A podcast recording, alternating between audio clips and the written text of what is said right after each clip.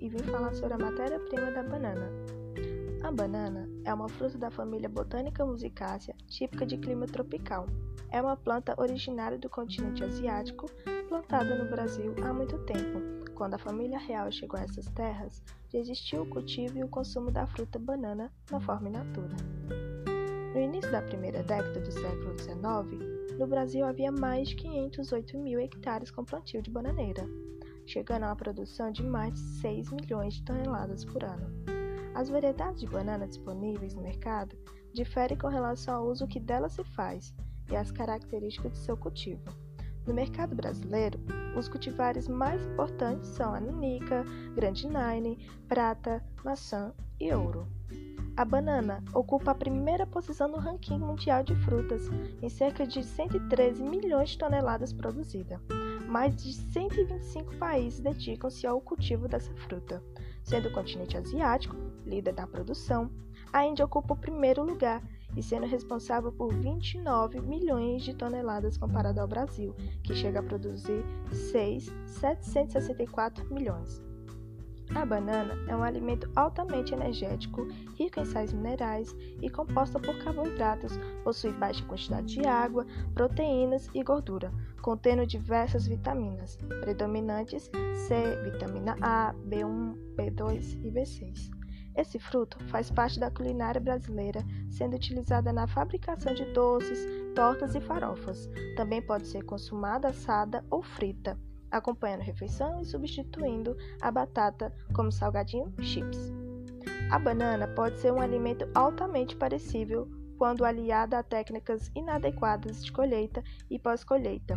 Seu armazenamento, se difícil, ocorrendo grande perda de produto e, consequentemente, prejuízo econômico.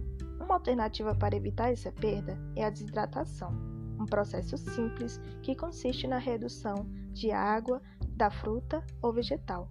De 60 a 90% cai para 8 a 10% de água, interrompendo o processo natural da deteriorização biológica, bacteriana, enzimática e oxidativa.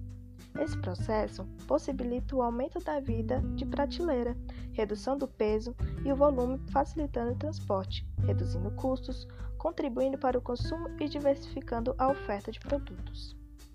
Processo da secagem da banana. Antes do início do processo da secagem, as amostras são pesadas para verificar a perda de água após a secagem. As bananas são divididas em bandejas sobre papel manteiga e previamente identificada com seus devidos tratamentos.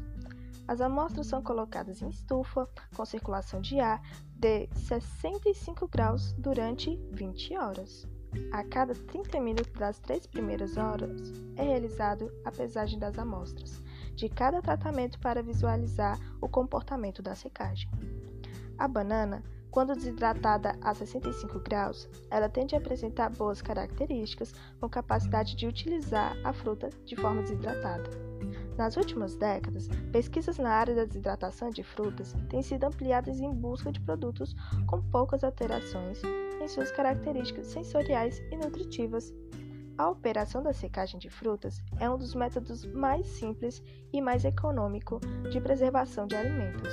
O interesse pela desidratação tem aumentado no sentido de desenvolver métodos de secagem de frutas, resultando em produtos com características especiais, reconstituição instantânea e de grande importância em alimentos de preparo rápido.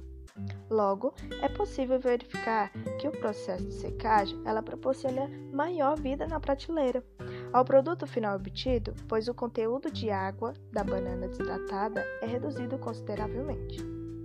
Pode-se concluir que a secagem surge como uma técnica que pode ser aplicada a fim de se reduzir perdas na indústria de alimentos e nos mais diversos segmentos agroindustriais.